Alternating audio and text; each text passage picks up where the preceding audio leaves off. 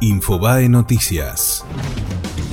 Mauricio Macri culpó el kirchnerismo por la suba del riesgo país, la tensión con el dólar y la caída de la bolsa. El presidente convocó a una reunión para analizar la suba del riesgo país y consideró que el martes negro fue consecuencia de la posición exhibida por Alberto Fernández tras su encuentro con la delegación del FMI, donde aseguró que la crisis económica fue consecuencia de los planes acordados entre el gobierno y el organismo. Por su parte, el candidato a presidente por el Frente de Todos le respondió a través de Twitter con el mensaje Presidente, no busque culpables fuera de su propio gobierno y un gráfico en el que compara el crecimiento de la deuda pública en dólares con la fuga de capitales más intereses.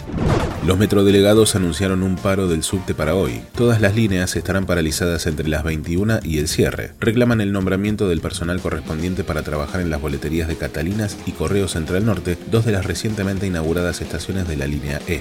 Por primera vez en Argentina, el superclásico entre River y Boca se podrá ver en 4K. Un operador de cable de la Argentina transmitirá el gran clásico del fútbol con la mejor imagen. Será el primer enfrentamiento entre entre River y Boca tras la final de la Copa Libertadores jugada en Madrid.